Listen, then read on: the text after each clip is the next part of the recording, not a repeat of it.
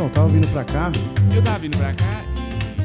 Eu tava vindo pra cá e. Eu não tava vindo pra cá. Sejam bem-vindos, meus amigos, a mais um Tava Vindo Pra Cá. Eu sou o Daniel Sartório e a gente está aqui feliz nesse podcast. Quem escuta esse podcast está feliz. Se não tiver, vamos torcer para que fique, tá bom?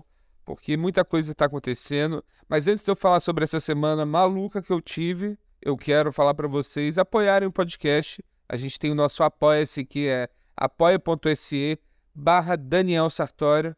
Eu quero lembrar também, vou falar disso mais adiante, mas que tem a minha turnê no Sul, dia 23 em Floripa, dia 24 em Blumenau e no sábado, que eu achei dia 29, eu estarei em Curitiba. Então temos mais uma data, não temos ainda o link de compra de ingresso de Curitiba, mas mandarei no meu, no meu Instagram assim que assim que rolar. E é isso. Lembrando, se você gostou desse episódio, se você gosta desse episódio, eu queria muito ouvir sua opinião, queria muito responder perguntas de vocês também.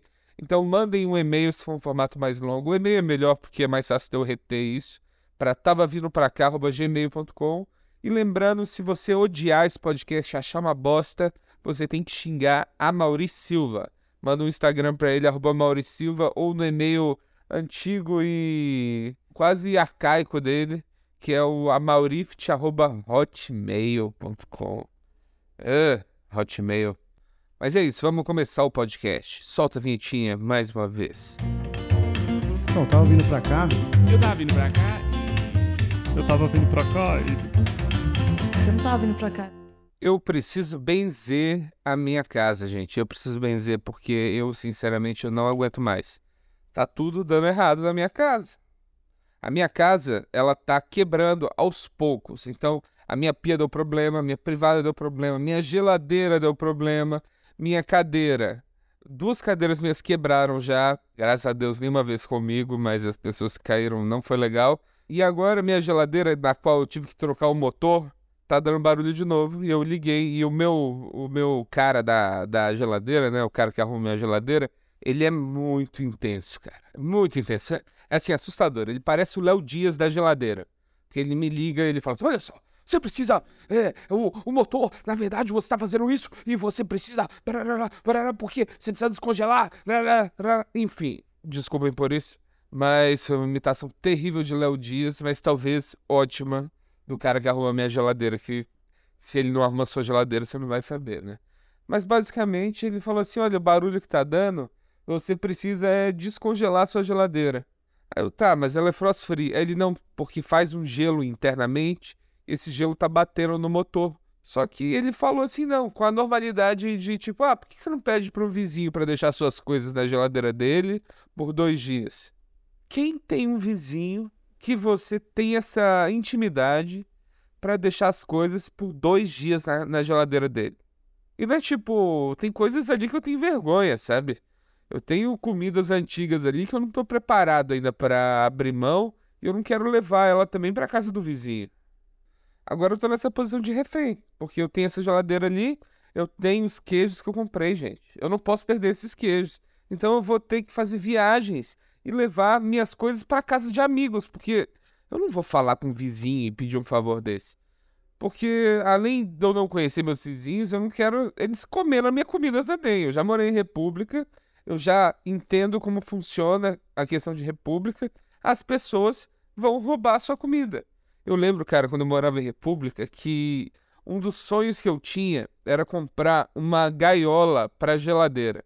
Existe isso, é uma gaiola de plástico você põe na geladeira, você ocupa meio que uma prateleira inteira da geladeira, aí você põe seu cadeado lá e você só consegue abrir é, com cadeado. E olha que inferno você ter que pensar e cogitar uma coisa dessa. Só que aí o o Léo Dias, que eu, eu acidentalmente, olha só como que eu sou bom de referência de cultura pop, né?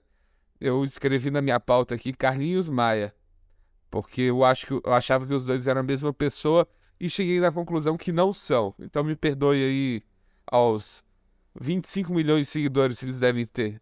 Mas Daniel, por que que não teve episódio semana passada? Então, gente, eu peguei Covid de novo. Olha que inadequado, né? Pegar Covid hoje em dia, como que eu, eu ainda passo por isso? Como que eu ainda passo por isso, cara? Pegar Covid em, em pleno 2022, eu pegando Covid. E, cara, eu sempre fico mal. Eu não entendo. Eu já tomei as vacinas tudo e tal. Só que eu fico muito mal. Eu passei três dias de cama e eu ainda, pelo menos, eu não tô me sentindo dessa vez tão burro quanto das outras vezes. As outras vezes que eu peguei Covid, cara, eu fiquei. Sabe quando você tá de ressaca? Eu fiquei com esse sentimento de ressaca, de estar tá burro de ressaca, por três meses, cara. Três meses. Mas agora eu tô tranquilo, aparentemente, né? Não sei ainda se vai ter algum problema. E eu tô muito feliz que essa semana eu vou fazer pela primeira vez um show de convidado do Comédia ao Vivo, cara. Olha que maneiro. Esse é um show assim que eu demorei bastante para fazer. Eu fiz a primeira vez, eu acho que foi esse ano, esse ano, mas eu vi a vantagem de você fazer quando você tá pronto.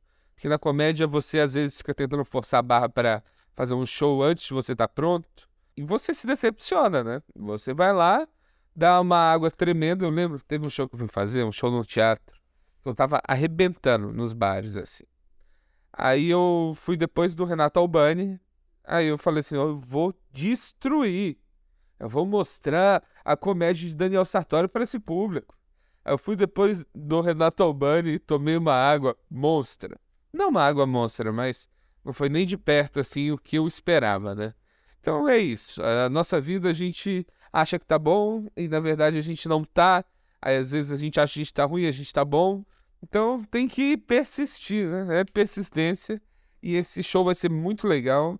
Eu estou muito empolgado porque é antes da minha da minha incursão no sul, a persuasão mineira do sul. E, cara, tá Floripa tá bem ruim de venda de ingresso, então se você for de Floripa, compra de uma vez, pelo amor de Deus. Mas Blumenau já tá garantido que vai ter um show legal. Já tem uma galera que me conhece e comprou, eu já tô bem tranquilo. Aí depois o Pedro Lemos, o, o grande Cícimo Panaca. Não, tô brincando. Pedro Lemos é um grande amigo, gente. Ele convidou a gente para passar por lá, por Curitiba. A gente vai fazer esse show. E eu tô falando a gente, talvez vocês não saibam que eu fiz algo que talvez eu me arrependa. Porque o que que acontece? Eu troquei o conforto de uma passagem de avião por pelo eu falei, eu mandei uma mensagem, falei com o Felipe Sobes lá. O que você acha disso? Ao invés de você pagar a passagem de avião, você me dá o dinheiro e eu vou de carro e eu levo meus dois amigos junto comigo. Parece ótimo, né? Certo? Parece ótimo. Só que eu não gosto tanto de viajar de carro assim. eu tô com medo de me arrepender na volta, assim, que a volta é sempre a pior parte, né? Porque na ida você tá bem, você tá tranquilo e tal. Eu vou passar um Sorine, peraí. Bem melhor, não usem Sorine. Jéssica é viciada em Sorine e eu tenho medo de me viciar também, né? Mas então, eu tenho esse medo de voltar e tá muito de saco cheio, cara. Porque qual que é o medo de todo comediante? Você fazer solo é ótimo, mas você tem medo de fazer um solo e todo mundo odiar, né? E só que uma coisa é te odiarem por cinco minutos, uma outra coisa é te odiarem por uma hora.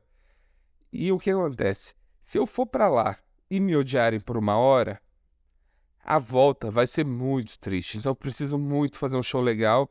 E isso você se coloca a pressão, o que faz a pressão não ajuda em nada. Mas eu, sinceramente, assim, eu, eu tô bem confiante que vai ser legal. Eu tô, sinto que eu tô preparado para isso. É, falei da Jéssica com o Sorine agora. Assim, é uma cracuda do Sorine. É, a gente acabou de fazer três anos de relacionamento juntos. Três anos do primeiro beijo na porta daquele, daquela festa do, da, do Mamacitas.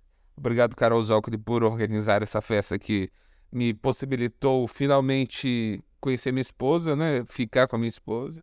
Só que ela tá realmente viciada em Sorine, gente. Ao ponto de, assim, a gente tá conversando e ela não sabe onde Sorine tá e ela tem que interromper o que, que a gente tá fazendo. Então façam o contrário do que eu fiz agora e não usem Sorine, tá bom? Posso confiar em vocês? Não quero vocês viciadinhos em Sorine, porque vocês podem gastar o dinheiro do Sorine no meu Apoia-se. apoia.se barra Daniel Sartori. Mas enfim, além disso, o que aconteceu? Daniel com Covid, Daniel fazendo exame, perdi vários Minhoca Radio Show porque eu marquei meu exame, porque meu plano é horrível Então eu não tive outra opção a não ser marcar nos dias do programa. Hoje, inclusive, eu tô gravando aqui na quinta-feira, 8h39 da manhã. Em breve estarei no Minhoca Radio Show. E hoje a gente vai bater um papo com quatro roteiristas do Porta dos Fundos. Vai ser legal.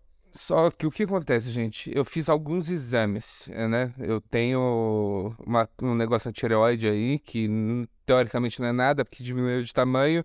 E uns médicos me tranquilizaram e eu não fiz, eu falei disso no outro podcast. Só que, vocês já fizeram esse exame da punção da tireoide? Eu descobri onde é a tireoide só agora. Eu achei que era mais perto da garganta, é mais perto daquele ponto que eles ensinam no karatê pra gente, que é o ponto que você mata a pessoa no pescoço, sabe? Tal, você, Jinmak, que eles falam que ó, você toca ali a pessoa morre, explode. E eu entendo agora isso porque, cara, é uma agulha assim, é uma agulha de uns 20 centímetros e a mulher fincou a agulha na- no meu pescoço. E o sentimento que dá desse exame é como se você estivesse sendo esfaqueado por uma faca muito merda. Sabe no Resgate do Soldado Ryan? Cê, não sei se vocês são fãs desse filme como eu sou. É um daqueles filmes que eu assisto. Se eu vejo que tá passando, eu, eu assisto do ponto que tiver. Mas tem um, tem um nerd lá na, na guerra, né? Que é um péssimo lugar para um nerd. Esse nerd, ele deixa um cara viver. Um soldado nazista, ele fica com pena e deixa o cara ir embora. E o cara volta e mata o amigo dele. E quando ele mata o amigo dele, eles têm uma luta muito longa. E ele pega um canivete assim e afunda o canivete nele, bem devagar. E foi isso que eu senti nesse exame. Como se eu fosse. Mas vai ficar tudo bem. Vai ficar tudo bem. É, Além disso, nessa semana eu fui num funeral de um amigo. Funeral é um negócio muito triste. Eu não sei o que fazer. Eu não sei se eu tenho que ficar reconfortando a a pessoa, tentando fazer ela rir. E eu, obviamente, eu não devo fazer isso, mas eu acabo tentando. E rolou algo no, no funeral que a bateria do meu carro morreu no funeral, gente. Eu tô com um problema nessa bateria do carro. O que acontece? Pessoal no estacionamento, que é o único estacionamento que é perto o suficiente. O que acontece? Eu moro no centro de São Paulo, certo? Todo mundo sabe. Não vou falar mais o bairro porque acho estranho. Mas eu moro no centro de São Paulo. O centro de São Paulo é perigoso. O meu estacionamento mais próximo, ele é uns 200 metros, que é uma caminhada boa e é o tempo suficiente para você ser assaltado. O- os outros estacionamentos são 500 metros. E eu queria ficar nesses 200 metros, só que eles ficam esquecendo o farol do meu carro ligado. Aí a minha bateria morre e eu tenho que ficar com cabo de chupeta no carro. É um saco. Isso acontece recorrente. Só que dessa vez aconteceu no funeral de um amigo meu, onde estávamos todos tristes, todos ali pensando na minha amiga que perdeu o marido, que foda, com filho. Só que a bateria do meu carro morreu e não tem o que fazer nesses momentos. Porque você tá lá assim, pô, gente, a bateria do meu carro morreu. E a pessoa do seu lado fala, ah, meu tio também. E vocês já pediram uma chupeta no funeral, gente? É muito esquisito. Mas eu consegui, eu consegui eh, uma pessoa para me ajudar lá. Foi até uma amiga que, que isso aí. A gente finalmente conversou disso. Ela era uma amiga que ela namorava um cara que uma vez ele deu umas drogas pra gente, né? Quando eu era jovem, vamos lembrar que tudo aqui é no passado. Ele deu umas drogas pra gente e quando eu usava umas drogas, e não é cocaína, viu? Outras drogas. Eu sempre adorei falar pros outros que eu tava usando drogas, porque eu sempre gostei de dar esse. Sempre gostei de me amostrar nesse sentido. Olha como eu sou doidão. E nisso, ela virou pra esse cara que era o namorado dela e falou assim: o, o Daniel me disse que você vendeu droga pra ele. Só que ele tinha me dado droga, ele não tinha me vendido droga. O que é bem diferente, né? Isso muda muito a história. Só que o cara, nessa, ele vacilou. Ele falou assim: o quê? Ah, ah. Aí ela viu: caralho, é verdade. Pegou o cara no negócio, eles brigaram e esse cara até hoje me culpa por causa disso por ter ser o responsável do fim do relacionamento deles. Até hoje não, né? Porque eu não encontro ele há anos. Mas eu sempre me lembrei dessa história com raiva. Porque essa menina, além disso, ela me contou uma. Ela era muito certinha, assim. Ela era CDF que estudava com a gente, filha de professor e tal. E ela me contou uma vez que ela fumou um cigarro. Ela achou que tinha fumado um cigarro. No... Ela tava bêbada. Aí ela pôs um paiol na boca. Um paiol, pra vocês que não sabem, é um cigarro de palha. E ela tentou fumar, não fumou. Aí no dia seguinte ela lembrou que tinha tentado fumar um cigarro e não tinha conseguido. E chorou por causa disso. E esse era meu exemplo de coisa para ficar resmungando toda vez que eu escutava o nome dela. Mas ela salvou a bateria do meu carro.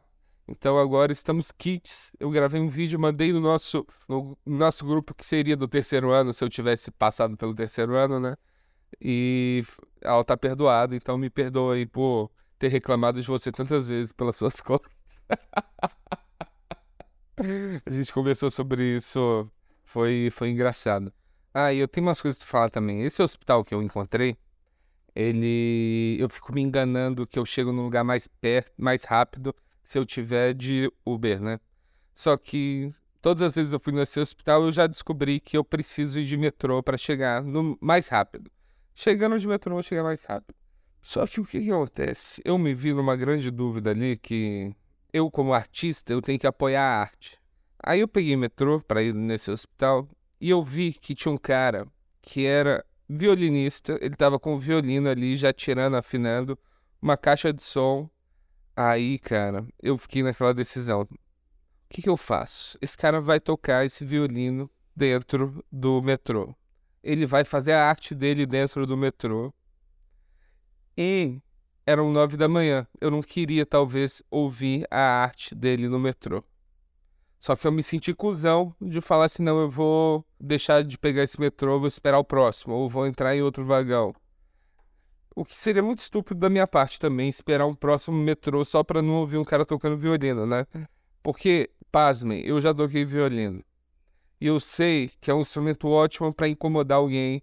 É um desses instrumentos, gente, que infelizmente aí não vai durar pra sempre, viu? Não vai durar pra sempre. É, perdoem aí os violinistas que eu acho que tem um, tem um ramo de música clássica assim que não vai durar mais 100 anos. Não vai durar. As máquinas vão pegar. Então, ó, você tem um filho que quer aprender violino, talvez não seja o melhor instrumento. Ensina a criança a fazer beatbox, sei lá.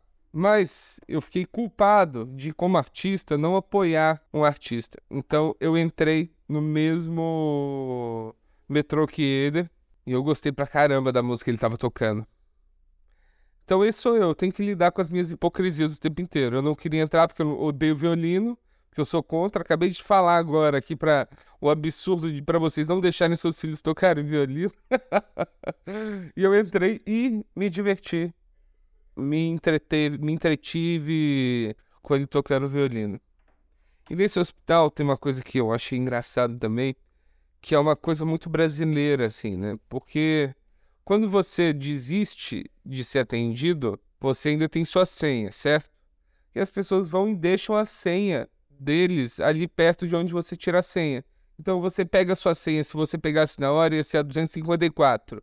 Mas tem a senha do 220 ali. Só que o que acontece? Tem todas essas pessoas que estão depois disso, elas estão esperando igual otários ali. E a pessoa que desistiu, ela deixa uma pessoa furar a fila em troca de nada. E isso pra mim é muita coisa de Brasil, de tipo, ah, cara, vou pôr aqui, vou ajudar aquele ali, mas vou foder 14 pessoas. Porque, sinceramente, eu se eu vejo a pessoa chegando, ela pega um papelzinho ali e ela é atendida primeiro do que eu, e eu tô no hospital, eu vou falar, não. Pelo menos essa pessoa vai ter atendimento médico da surra que eu vou ter que dar nela, né? Mas quando você é a pessoa e quando você acha que ninguém vai te dar uma surra, você faz feliz. Então, outro embate ético que eu tive: pegar ou não pegar? O que, que vocês fariam? Eu peguei. Eu peguei e fui atendido primeiro. Então, me perdoem aí pelas pequenas corrupções, porque eu passei dias horríveis, né? Dias com Covid em casa e eu precisava ganhar alguma coisa, uma vantagem ali, e eu ganhei essa vantagem e eu saí feliz. Eu e a Jéssica pegamos Covid juntos, né? Porque eu não sei como vocês funcionam como casais, mas eu acho estranho casais que não pegam Covid juntos. Sinceramente, eu acho que se sua mulher ou seu homem não pegar, não pegou Covid quando você pegou, vocês não estão se beijando, cara. Como assim? Se, vocês moram na mesma casa. Aí vocês vão falar, não, vou, vamos isolar. Aí você isola o quarto, cria toda uma situação vocês estão vacinados, é melhor pegar os dois já de uma vez. Isso falando, vocês são pessoas que não, não ó, estão vacinados, tem menos de, sei lá, 80 anos. Se for um casal de 80 anos está ouvindo isso, para de me escutar. Corre para o hospital que sua hora tá chegando. Meu Deus, cara. Cada absurdo que eu falo, às vezes, assim. E eu tô com uma premissa bem legal também, gente. Eu não sei ainda como crescer ela, mas vocês já repararam, assim, como que a gente bebe cerveja até hoje? Que eu acho que é muita resiliência. Resiliência, eu preciso lembrar dessa palavra. Porque existe cerveja há 6 mil anos, só que a gente só, só tem refrigeração há 300, 200, sei lá. Então, por maior, pela maior parte do tempo, foi uma merda tomar cerveja. Foi uma merda, experiência horrível. Ah, mas os alemães gostam. Os alemães gostam de muita coisa errada, gente. E eu acho engraçado isso, porque o que acontece? Teve um áudio que eu me mandei bêbado uma vez, que eu falo bêbado, que eu tô rindo tanto, assim, que eu fiquei com vergonha de admitir que eu tava sóbrio. Mas quem me segue já ouviu esse áudio, provavelmente já coloquei ele no podcast aqui. Mas eu falando assim do. que o homem só, só saiu para caçar porque ele estava entediado na caverna, saca? Então, tipo, ah, o que, que você vai fazer? Não aguento mais, vou lá matar aquele tiranossauro. E eu queria muito usar essa premissa porque eu acho que teve vários momentos da humanidade, por exemplo, quando quando a gente experimentou carne pela primeira vez, eu tenho certeza que a gente experimentou a carne de todos os bichos que existiam. Tipo, comemos uma vez um bicho. Que delícia! Nossa, churrasquinho aqui, maneiro. Deu um ano, não tinha bicho mais em volta. Eu tenho certeza que era assim. Eu acho que isso também aconteceu para quando descobriram a maconha, que eles fumaram uma, uma, a maconha lá, ficaram doidão, falaram: caralho, vamos fumar todas as plantas que existem. E isso aí é um, faz parte de o que pode ser um grande set meu sobre, sobre o início, né? Sobre o início da humanidade e sobre como a gente é besta. E por último, gente, eu fico feliz em dizer que eu voltei a comprar no AliExpress. Eu voltei a comprar no AliExpress, eles tiveram uma promoção, eu comprei finalmente os meus a minha luz de filmagem, né? Porque eu preciso ter uma luz de filmagem em casa. Só que aí eu fui ver, cara, o meu histórico de compras. Eu, eu comprei muito na AliExpress em 2012. Aí depois eu parei e abandonei. Mas 2012, gente, o que tem de compra idiota minha?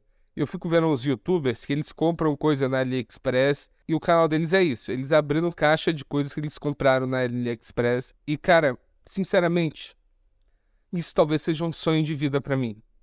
Você ter um trabalho que você. Ter um trabalho não, que eu não queria ser youtuber. Mas você poder comprar coisas idiotas, receber gravar um vídeo disso e as pessoas estarem interessadas por isso, você ainda reverter dinheiro de alguma forma. Que quem me conhece sabe que meu sonho sempre foi, não foi ser, ser comediante stand-up, meu sonho sempre foi, sempre não, né? É, nos últimos 20 anos foi é, ser dono de uma casa de penhores.